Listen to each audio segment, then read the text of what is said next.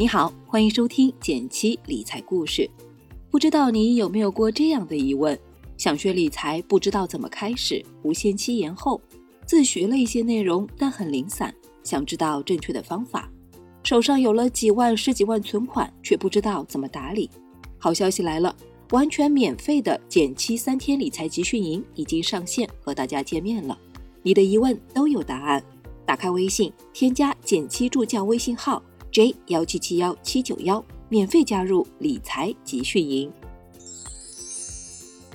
前几天收到读者朋友阳光的来信，他问自己现在有一些用钱需求，需要卖出一些基金，但持有的基金不少，不知道该怎么卖出合适。从阳光的来信看，他现在持有的基金种类还是比较多的，所以第一步，我们先来梳理一下所有持有的产品情况。我会建议关注两个地方。一个是基金类型及特点，二是梳理一下当时的买入原因。这一步会先给到我们一些卖出次序的信息，比如经过整理后，我们发现阳光持有四只基金和四个基金策略。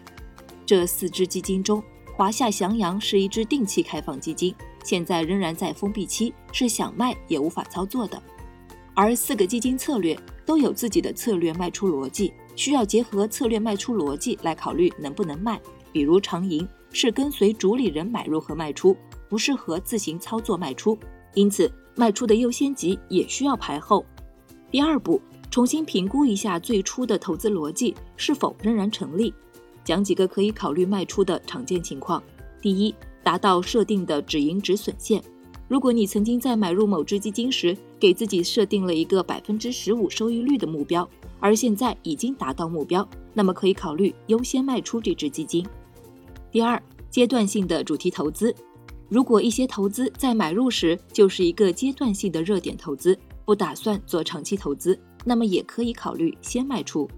第三，重新评估买入的前提条件，比如你是因为一位优秀的基金经理买入某只基金，那么可以关注一下这位基金经理的近期状况是否表现一如既往的稳定。投资风格有没有发生太大变化等等。简而言之，如果最初的投资目标已经达到，或者投资逻辑不成立了，那么对应的基金产品可以被列入优先卖出的选择。在这个案例中，我们暂时忽略这一步的影响。第三步，如果投资逻辑没有变化，我们再来看看一些一般性的卖出思路。第一，优先考虑卖出货币型基金，其次是债券型基金。货币基金就不用说了。本身就承担了提供流动性的角色，债权类的基金相对混合基金和股票型基金的波动会小一些，不太会出现大涨大跌的情况。短期内卖出后再买入，差价不会太大，不太会影响我们的收益，可以作为第二类卖出考虑。阳光持有的策略组合“稳稳的幸福”其实是一个偏稳健的基金组合，里面除了债券型基金外，还有几只混合型基金。但整体还算比较稳健，可以作为第二卖出次序的考虑。这两个策略加起来能提供一点四三万的流动性。第二，针对股票型基金，把被动的指数基金和主动型基金分开来看。被动型的指数基金，我们主要可以参考估值来进行判断。比如阳光持有的华夏中证五 G 是一只跟踪中证五 G 的指数型基金。我们可以看估值来判断指数当下是高估还是低估的状态，而主动型的基金卖出的逻辑会复杂一些。我建议可以结合几个因素来进行判断。第一，考虑持有成本，比如阳光坚持定投富国天惠已经有较长时间，已经积累了较多低成本的筹码，那么可以考虑先卖出那些持有时间相对较短的基金。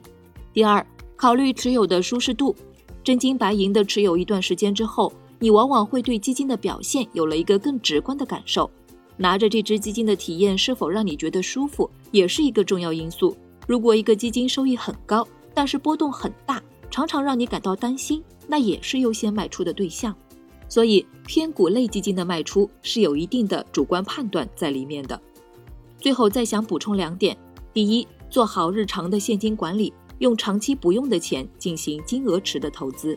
虽然从资金效率看，我们应该把尽可能多的钱投入生息，但保持一定的流动性也很重要。你想，如果真的碰到急用钱的情况，被迫卖出原本打算长期持有的投资，可能会损失较大。除了日常三到六个月的应急准备金，在长期投资的组合中，保持一定的现金仓位也很有必要。市场价格低时进可攻，有其他需求时退可守。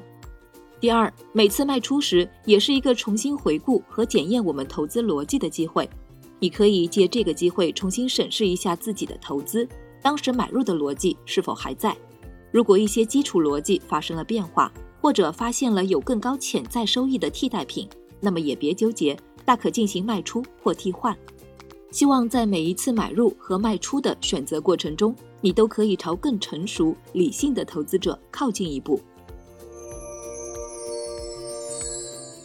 好了，今天的内容就到这里了，请记住，完全免费的减七三天理财集训营已经上线，和大家见面了。记得添加减七助教微信号 j 幺七七幺七九幺，免费加入理财集训营吧。